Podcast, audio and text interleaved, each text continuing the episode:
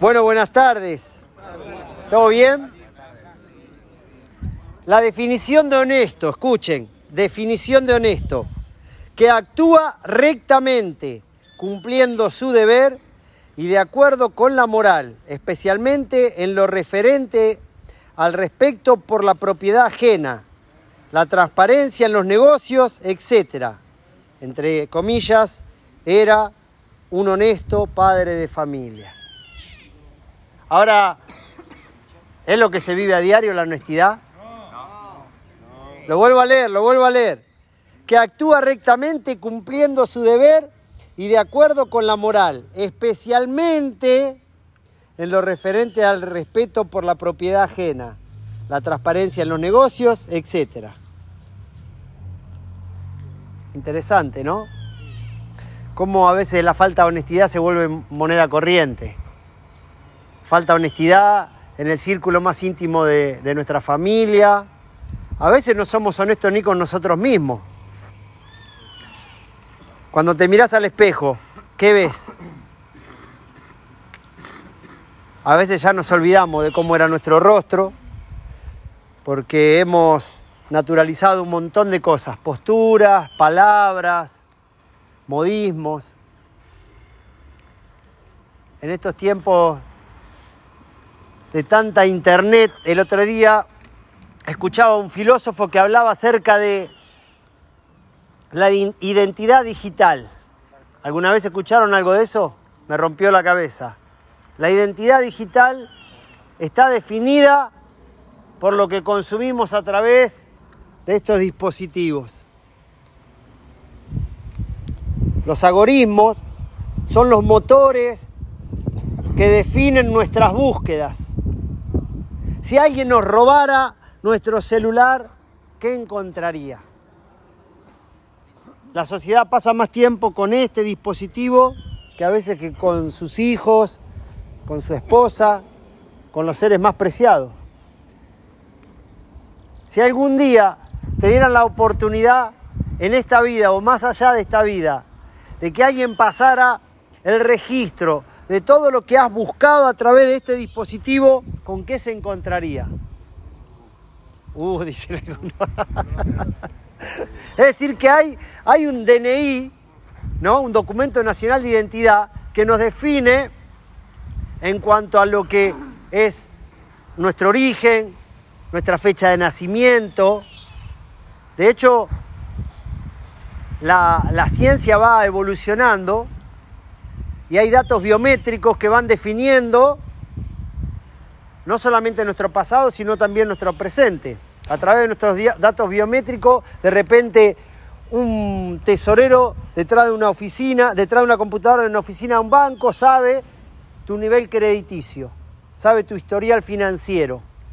¿Por qué? Porque estamos siendo observados continuamente. Cuando uno pasa una sube por un transporte público, hay un registro biométrico que define dónde subiste, cuánto tiempo bajaste, eh, ¿Cuánto tiempo te trasladaste? Y si volviste a tomar otro, otro transporte público, ¿hasta dónde llegaste?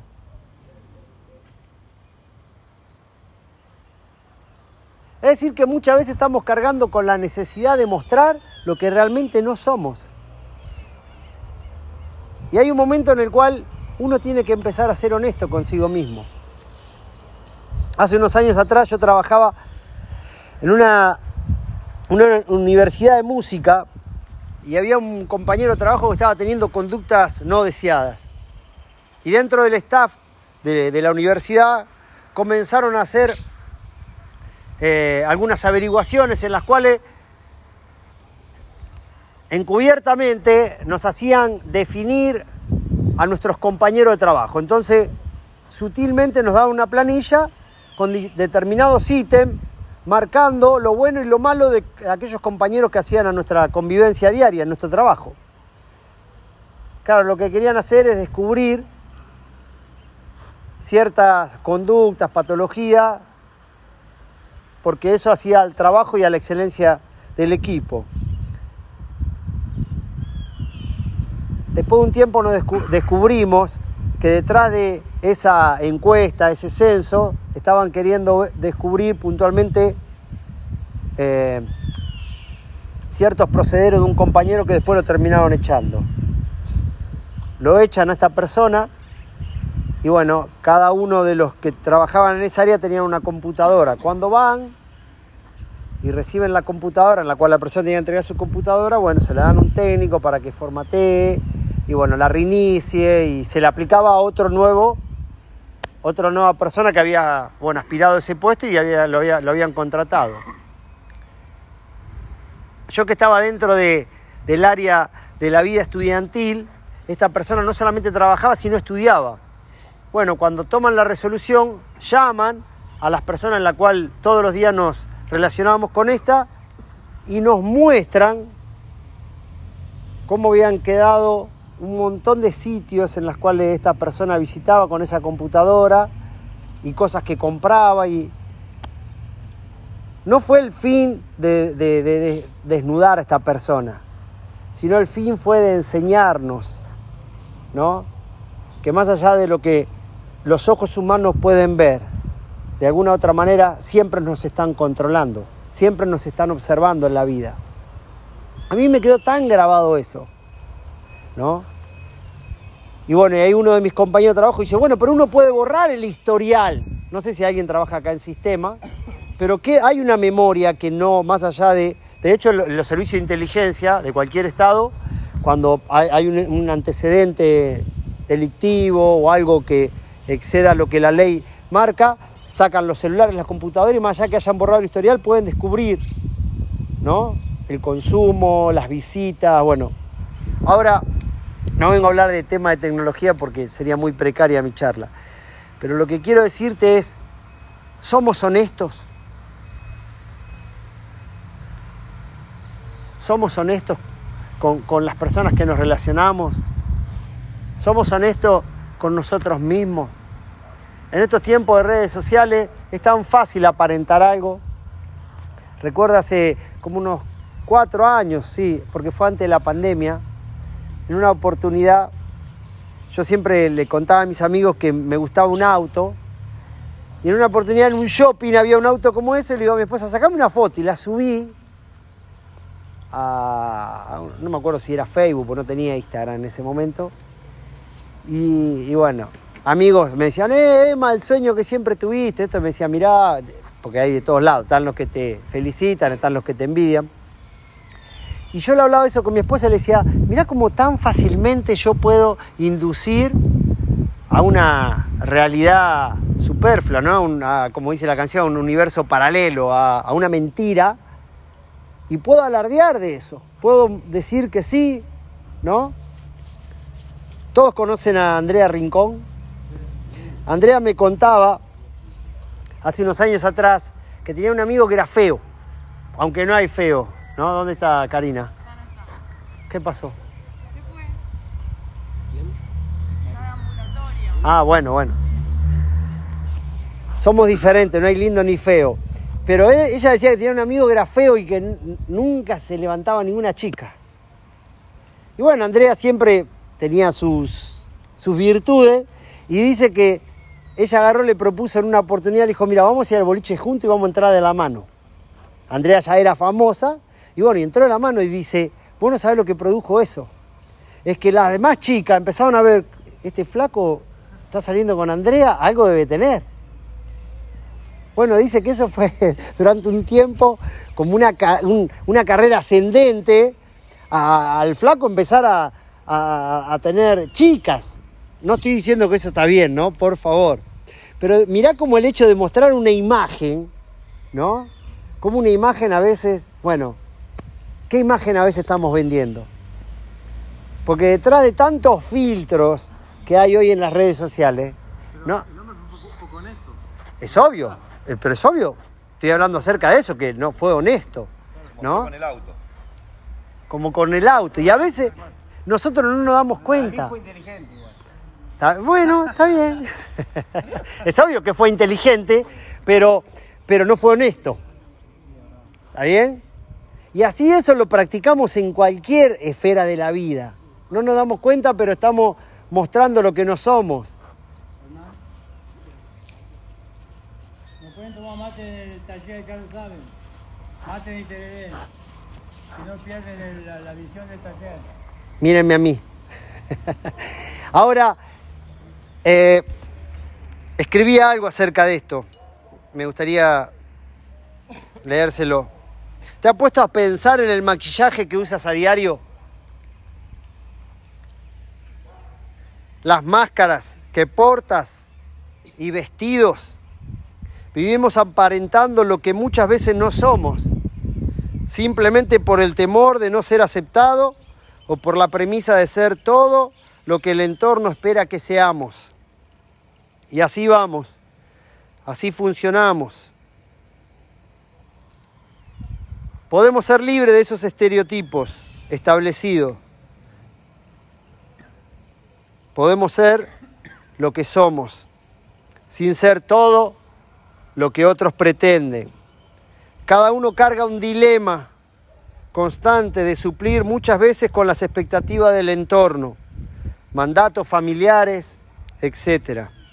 En fin, un sinfín de números de ideales impuestos y proyectos ajenos. Cómo subsistir ante las demandas personales y del sistema. Cómo liberarse de las presiones del mercado, presiones de la industria y lograr, y lograr una identidad genuina. Cómo tener una estima resuelta sin negociar verdades eternas. Vive de tal modo que todo lo que crees te haga pensar que todo lo que haces y dices respeta tu verdadera identidad y tu saludable estima. Vive honestamente. No sé, pero yo soy una persona que muchas veces soy políticamente incorrecto porque prefiero ser honesto. Sí, Fabri. No, yo me quedé, bueno. Me quedé colgado, viste, cuando, cuando leíste la definición, Sí. esto de la moral, ¿no? Yo, yo ten- no es que tengo por ahí a veces. Más fuerte así te escuchan los a veces tengo de- debates o, o cosas, sino que, que yo creo que la moral es personal, es de cada uno, ¿viste? Cada uno va formando su propia moral. Eh, con, con respecto, por ejemplo, a una, a- no sé, un caso que se puede explicar bien, un caso de pareja, ¿no? A ver. Eh, vos tenés tu mujer y si salís y la cagás y- y llegás roto, todo así, no lo hagas más. Ahora, si vos salís y, tenés tu, tu- mujer tu- y no sé, salís con 10 minas a la vez y no te hace ruido, es, es común, cada uno se construye su moral. Hay personas que por ahí que mismo me pasa eh, en el ambiente de Narcóticos Anónimos, que, que, hay, que he conocido compañeros que, están limpios y es un programa espiritual lo que hacemos nosotros. Y son piratas del asfalto, si no le hace ruido, qué sé yo. Entonces eso a mí me, viste, me... me- Te hace ruido. No es que me hace ruido, sino que viste cómo, cómo está acá. acá Es como una ambigüedad, como que estoy dentro de... Y también, ¿no? Lo, lo que es la, la definición, bueno, justo me, me metí a hablar de esto. Que, que una persona que por ahí que no sé bien cuál es eh, la, la- la definición o no sé, la patología de, de- de- un psicótico, pero de, esto de no, qué sé yo, de que no le haga ruido nada. Mm. Sí, igual... A, a mí, a mí la, a mí hay cosas que cuando me hacen ruido yo me pongo. Como, Yo, "Papá, me hizo yo ruido". siempre trabajo sobre una premisa ante qué es moral qué no es moral. Por sobre todas las cosas, entiendo que todo lo que el hombre siembra, eso va a cosechar. Y no me gustaría hacer lo que... eh, Exacto, que sí. No le haría al otro lo que no me gusta que me hagan a mí. entonces, me parece que hay muchas cosas en las cuales, ¿verdad? Cada, como decimos, cada uno construye su moral.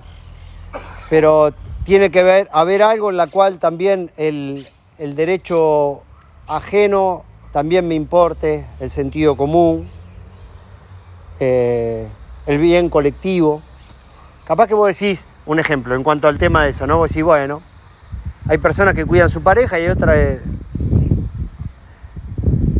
Pero tarde o temprano eso tiene un revés, ¿eh? O, o porque hay personas que por ahí que no le pasan o no lo demuestran. A mí me pasa con el tema esto, ¿no? De lo que es la espiritualidad y la recuperación, y la transparencia, ¿viste? Por ahí, por ahí, ¿cómo anda? ¿Bien o mal? Transparente y liviano, no sé si bien o mal. Pues yo a mí no, viste, cuando me siento oscuro me, me doy cuenta al toque. Al toque, viste, y no. eh, no me dejo estar, viste, con. Yo, por ejemplo, me pasa esto, yo. eh, no sé, estando en pareja, no, no soy un chabón infiel. Pero para andar cagándola y viviendo oscuro, tomo merca, que me gusta más. Honesto. Ves la oscuridad que uno tiene cada uno. Mm. Detrás de cada palabra siempre hay un- una experiencia, ¿no? Impacta de diferente manera. Yo quedé marcado cuando tenía seis años, a raíz de una experiencia de un- una persona muy allegada a mi familia, que llega a mi casa y nos cuenta que había, se había enterado de la infidelidad de su marido. Y que él era infiel, pero no era que él era infiel, sino que tenía una doble vida su marido.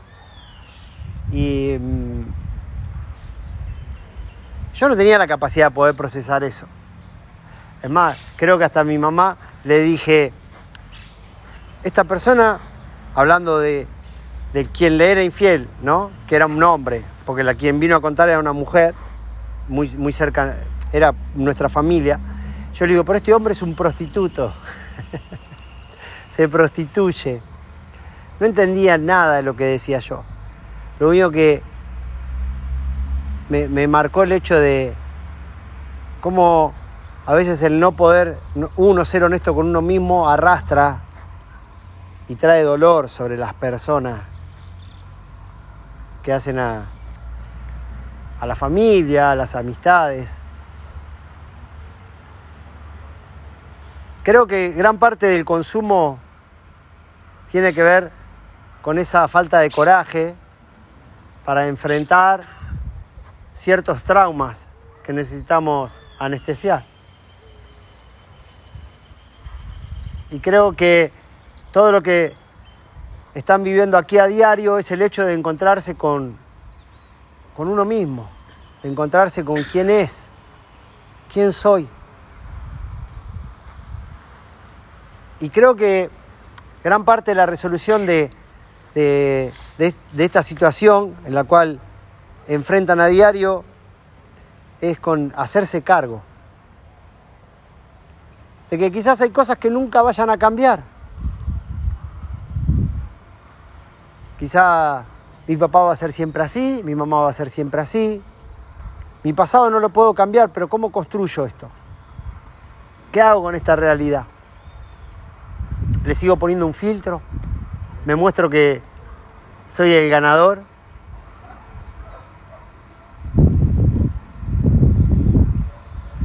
Y creo que es una linda temática para abordarlo desde la honestidad de uno mismo.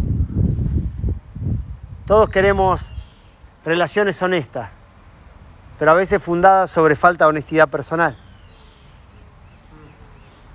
Y creo que en vez de estar pretendiendo la honestidad en el mundo que nos rodea, empecemos a ser nosotros honestos. A ser sinceros. A identificar las carencias, los dolores, como siempre digo, esas espinas que quedan clavados a veces en el corazón y que van inflamando, infectan, lastiman. Pero creo que se vale de ser honesto, de no tener miedo a poner en palabras las cosas que nos pasan. De hecho, somos a veces muy irracionales a la hora de, de, de- relacionarnos y, y comunicarnos con los demás. Solemos utilizar herramientas muy primates, ¿no? Y, y nos cuesta el hecho de hacer el ejercicio. Creo que eh, todas las herramientas que uno va adquiriendo desde el día uno que llega acá es el hecho de hacer ese ejercicio introspectivo, de empezar a mirar, a buscarle significado, para que el espejo te devuelva realmente lo que sos. Hay personas que son negadoras, hay otras que viven en Disney, ¿no? No sé, pero se vale de la honestidad. Y creo que la tendencia del mundo es cada vez a, mostrar lo que no somos. No nos podemos valer de nuestras torpezas, no podemos decir que somos débiles, que tenemos miedo, no sabemos cómo enfrentar ciertas situaciones. Y así como en la medicina básica, en cualquier sala de primeros auxilios, cualquier herida infectada, tenés que llegar al punto a veces de, de limpiarla o hasta rasparla para que empiece a sanar. La honestidad es eso, es una higiene profunda a la parte esencial de nuestra vida. A veces personas que llegan a este ámbito aprenden todas las herramientas, pero se van sin, ser lo que verdaderamente son, porque se aprendieron el personaje. Aquella persona que de repente llega a un lugar y siempre tiene que contar sus hazañas. Quien lo aprende a leer se da cuenta que es una persona que tiene una estima tan chiquita que necesita valerse de sus grandes logros para decir acá estoy.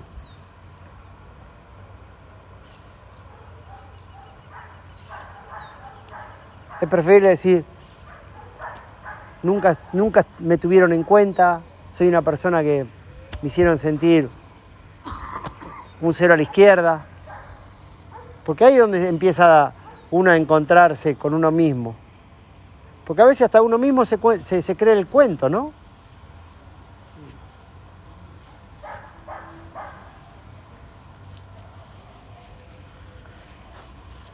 Estamos en el siglo XXI y la ciencia avanza, evoluciona en cuanto a la medicina, que hace toda la parte física. Pero hay tanta deuda pendiente en la parte emocional, en la parte espiritual. Y creo que momentos como estos nos dan la oportunidad para que podamos hacer ese ejercicio, decir, ¿soy honesto yo?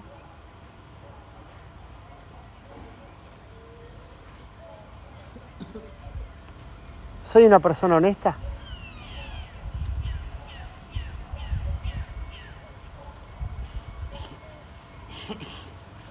Qué lindo que podamos pensar. Soy honesto.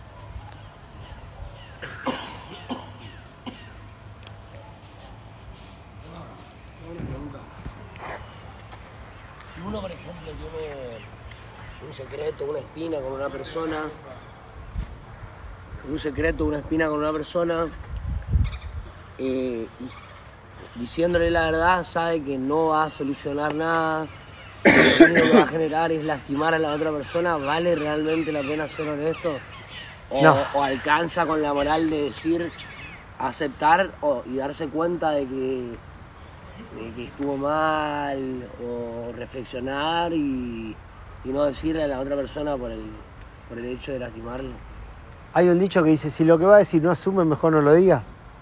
¿Y ahí qué pasa? ¿Ahí te está haciendo No, no, lo importante, yo creo que a veces,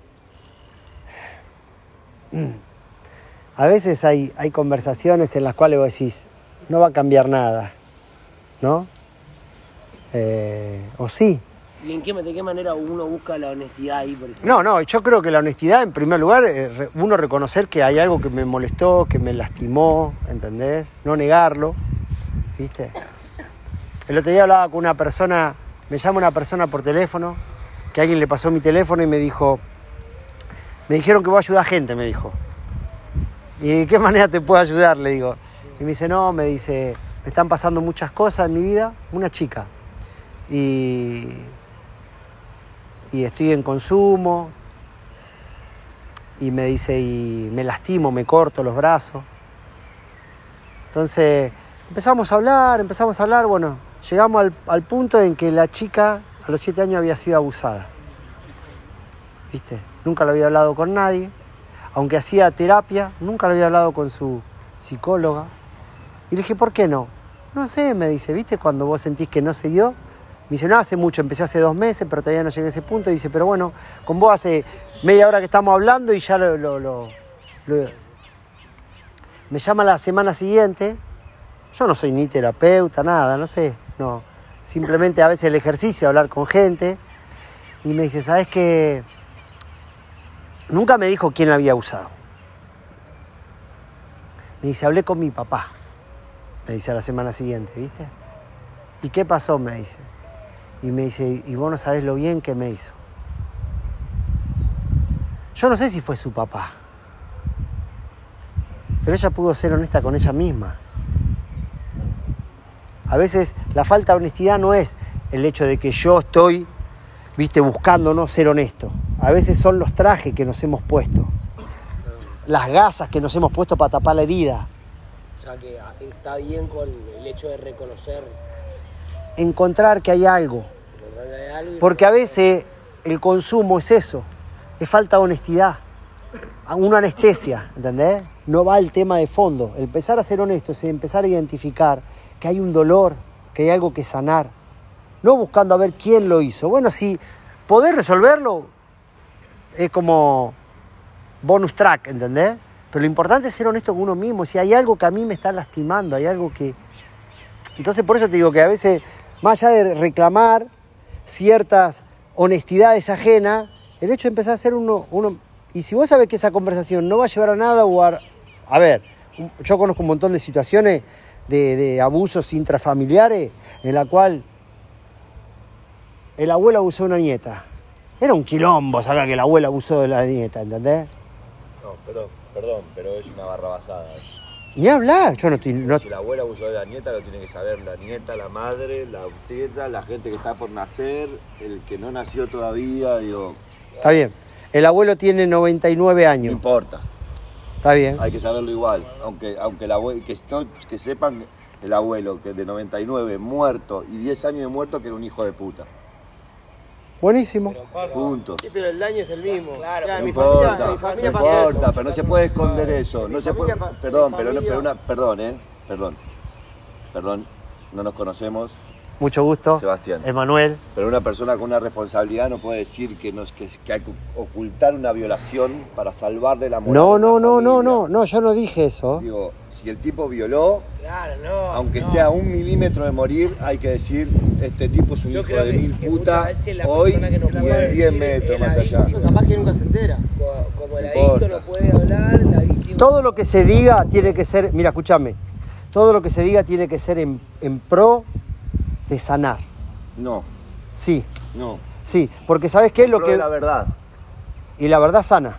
Sí, bueno, pero si la verdad es que el abuelo es un hijo de puta, hay que decir Pa- que el Pero pará, pero vos estás viendo puta. solo una parte. Yo te puedo decir que el 90 y pico por ciento de las personas que abusan fueron abusados. No me importa. Y bueno, pero entonces no evolucionamos. Abusaron de mí y no me gustaría que me lo oculten. No, pero yo no te estoy diciendo que lo oculten. Simplemente hay que saber darle un tratamiento. ¡Ey, loco! ¡Ey! ¡Ey, yo no estoy jugando acá, eh! De verdad. No sé qué pasó. No sé, al que esté jugando, no estoy jugando. Estoy hablando de que me violaron. Si alguno tiene ganas de seguir jugando, Tranquilo, compañero. Tranquilo. Tranquilo. Es duro lo que pasaste. Escúchame. Eh, a veces, yo sé que capaz que no lo vas a entender porque lo estás hablando de tu dolor. No, no, lo va- no, no, no- no quiero decir tampoco no lo vas a entender porque es como que es reduccionista lo que te estoy diciendo. Pero es mucho más complejo. Es mucho más complejo. Así como cuando de repente, viste, hay situaciones en las cuales de repente vos decís, en la familia hay que hablar temas y vos decís, no, no expongamos a los niños porque no están preparados para escuchar estas, estos temas, ¿entendés? sí. Desde ese lugar digo que a veces hay ciertas honestidades en las cuales hay que saber encontrar el momento, el espacio, saber con quién hablarlo. Sí, Yo lo, eh, yo comparto lo que dice él, que en un caso de abuso y de violación, yo creo que tienen que saber. pero yo nunca dije eso, yo simplemente lo que dije que si vos lo que vas a hablar con una persona en ese momento va... Le va a lastimar y no le va, no le va a ayudar, es lógico. Es más, capaz que no termina ni sanando vos, ¿entendés? Porque lo único que encontrás del otro lado es represaria, bronca, ¿entendés? Ah, y la honestidad también trae un cambio después. de Claro, porque, reconocer. porque a eso es lo que voy. Justo eh, Lore Yo no lo podía decir hasta que no, hasta que no me lo, hasta que no lo dije. Porque si la otra persona. Porque pero hasta que no se- el contexto de, de- de buscar en qué contexto también uno, uno puede ser honesto con el otro, ¿viste? De, de- de buscar un contexto para, para, para decir las ¿Puedo ir al cosas. Sí, todo por favor. Mira, eh, Claro. Por eso, momentito. Es verdad, capaz que llegamos, nos metimos en una encerrona que es complicado porque en cuanto a este tema... eh, No, no, va al baño, va al baño. Sí, Yo creo que para el adicto, viste, que viene, viene de sufrir un montón, viste, viene de esconderse, creo que, viste, nos cuesta un montón ser honestos porque venimos con una coraza en la cual no nos queremos mostrar tal cual somos, viste. Y a mí me cuesta un montón a veces ser honesto, digo, la puta madre, viste. Si la honestidad es parte de mí, de mi ser, viste, de lo que me va a sacar adelante, y sin embargo seguimos disfrazándola de distinta manera o manejándolo de distinta manera para no mostrarnos tal cual somos, ¿no? ¿Por qué? Porque es parte de la coraza que uno trae de afuera también. ¿Se entiende a lo que voy? Parte de los personajes, ¿viste? De no mostrarse tal cual es porque quizás cuando uno se muestra tal cual es se siente débil. A mí me pasa a veces, ¿viste? Yo a veces cuando me muestro tal cual soy es donde muestro realmente toda la parte de, de mis emociones, ¿viste? De, de- de la persona que tal cual soy. sí, y a veces uno no se quiere mostrar vulnerable. Claro, no me quiero para no ser más lastimado. Claro, y no me quiero mostrar vulnerable para no ser más lastimado. ¿se A mí me pasa, de- desde el lugar que yo vengo a hablar, yo no vengo a hablar de la psicología, por eso cuando conté acerca de esta experiencia con esta, con esta persona que me habló, a veces mi rol como pastor de una iglesia, e- es, muy fácil de repente decir, bueno, eh, a ver cómo poder ponerlo en palabra esto, ¿no? Yo trabajo sobre la premisa de que, no sé si entienden la palabra redención, todos necesitamos ser redimidos, ¿sí? Jesús murió por todos. Lo que pasa que a veces dentro de la fe clasificamos diciendo este merece y este no. Pero Jesús murió por todos, en base a mi fe, a mi fundamento de fe. Necesita tanto redención un violador, un pedófilo, un mentiroso. Lo que pasa que es obvio, en la manera que nosotros construimos moral, tiene menos peso el que le caga la vida a la mujer que el que se violó a un, pibe. Claro, vos le infiel a tu mujer, está instalado que es normal, pero al pedófilo mátenlo. Esperen, esperen, esperen, esperen. Exactamente, por eso yo hablo de mi fe. ¿Cómo se llama este taller de espiritualidad? Ahora, la condena social es diferente. Seguramente un tipo que asesina, cadena perpetua, a uno que robó una gallina, dos años de cárcel. Robando una gallina te dan más ¿Es verdad? años que por un hurto. Argentina. Sí, ahí va, para que acá, para Marco. ¿Cómo va? Está bien. A mí me interesa mucho el tema de la pedofilia, el tema de los abusos. Mi mamá fue abusada. Escuchen, chicos, Tuve una novia que fue abusada y hace 10 años la conocí, me, me introduje mucho en el tema y lo- por lo que tengo entendido no tienen cura. Eh, me dan siento cierta empatía, pero tengo entendido que no, no tienen cura. Y solo por hoy no entiendo y no, no, no comprendo que para mí no es lo mismo. Sí entiendo por el lado de que, de que por ahí no tienen la culpa, un pedófilo no, no tiene la culpa de nacer o, o ser pedófilo, no tiene la, la culpa, es como una enfermedad. Pero se tiene que morir, tiene que ir preso y no salir nunca más. Se tiene que morir un pedófilo, no ¿está tiene cura. yo no, no pongo... He escuchado relatos de pedófilos que, que dicen ellos mismos, si me soltás vuelvo a violar. Una y mil veces. De pedófilos que sienten la necesidad de, de que van y se denuncian antes de, de accionar. Se hacen castraciones químicas. En Estados Unidos hay tres o cuatro casos de, de pedófilos que han, se han autodenunciado antes de accionar y se hacen castraciones químicas. Igual no me quiero meter en estos temas porque no los manejo, yo simplemente quiero hablar acerca de la honestidad porque si no nos vamos a meter en un terreno en el cual yo no tengo las herramientas, no soy ni un profesional de esto Y lo que digo simplemente es que a veces las conversaciones honestas... Igual, eh, a ver, A ver, desde mi punto de vista, es, la cosa pasa, nosotros estamos con un poder superior, el compañero compartió en un lugar donde se sintió identificado que tenía que compartir. Ahora, yo entiendo al grupo, a ver, acá el único que perdona es Dios, que es el único que puede perdonar a un pedófilo, a un... es algo loco, pero Dios perdona. ¿sí? Pero bueno, el ser humano no perdona, el ser humano condena, ¿viste? Yo entiendo lo que voy a decir. Sí, yo no- igual no lo quise llevar para ese lado. No, no, no, no, no, no. Puede ser que lo comparta o no, pero Dios perdona. no, no. Dios no castiga, ¿lo, Dios castiga? El castigo de nuestra paz fue sobre Jesús en la Claro, cruz. Dios perdona. Dios perdona. Ahí va. El tema es qué hago yo frente a esa situación. Y a veces el hecho de empezar a ser honesto me ayuda a identificar cosas que uno va a veces tapando con postura. ¿Eh?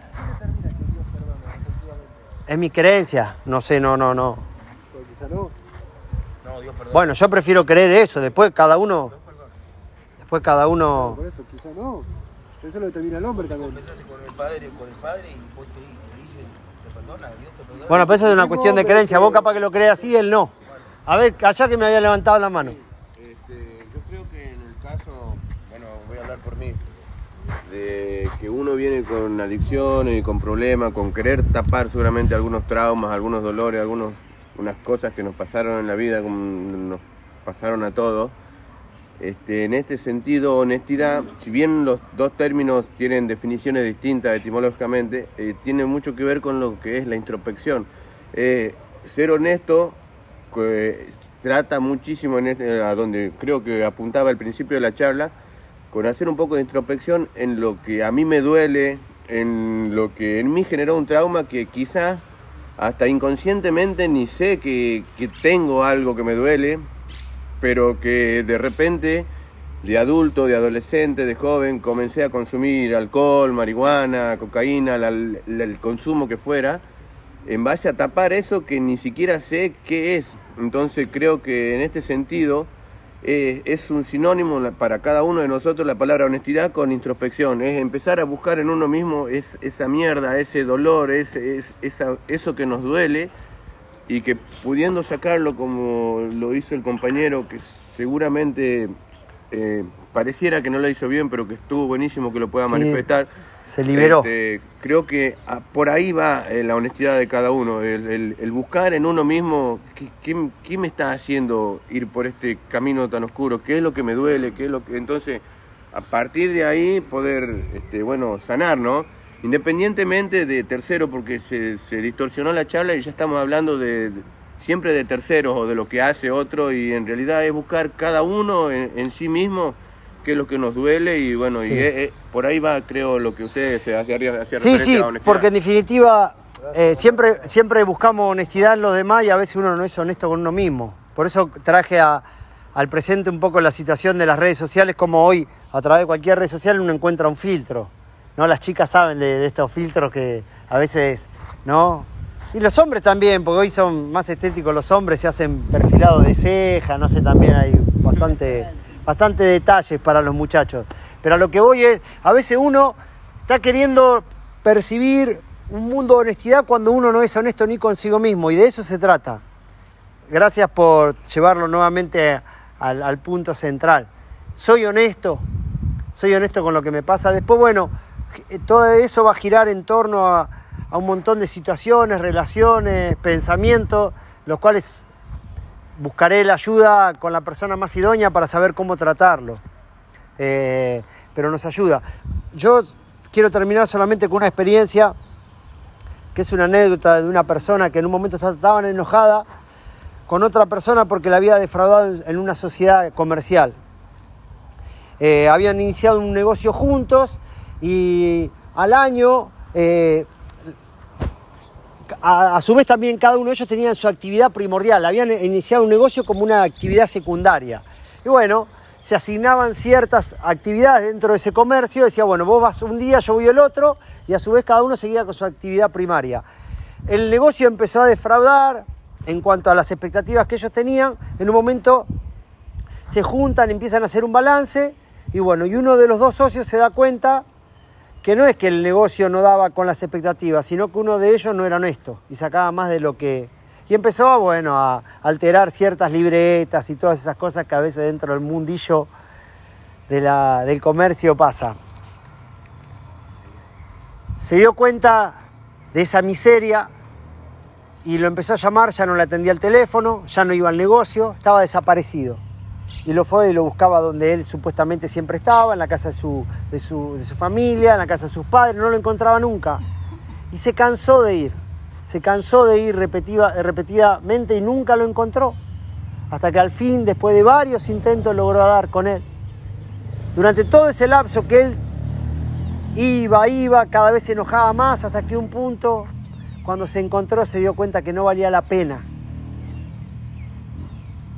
pelearse, más allá de toda la impotencia que tenía. ¿Qué pasó durante todo ese lapsus de tantos intentos fallidos de encontrarse? El negocio estaba cerrado. ¿Eh? El negocio estaba cerrado. Más allá del negocio estaba cerrado. Él se dio cuenta que era, no valía la pena. A veces en busca nosotros de, de querer salir adelante, de encontrarnos con nosotros mismos, vamos en ese proceso buscando a ver quién es el culpable de todas esas cosas que nos han lastimado, que nos han defraudado. Y uno parece que nunca da con la persona en el momento adecuado y lo intenta, lo intenta. Y llega a una instancia en la cual uno se rinde, no como un acto de debilidad, sino de fortaleza, decir, yo no le voy a dar más entidad a esto. Suelto el enojo, perdono, esto habla más de la persona que de mí, y voy a empezar a ser honesto conmigo mismo, no puedo seguir cargando con todo esto. No puedo, no puedo seguir poniéndome un filtro, no puedo seguir maquillándome, mostrando algo que en definitiva lo único que produjo es una raíz de amargura, un resentimiento, odio, enojo. Pero bueno, por eso si en esta tarde alguien se ha dado cuenta que está cargando con un traje que no le pertenece, sería una linda oportunidad para descubrirlo, identificarlo y tratar de ser honesto.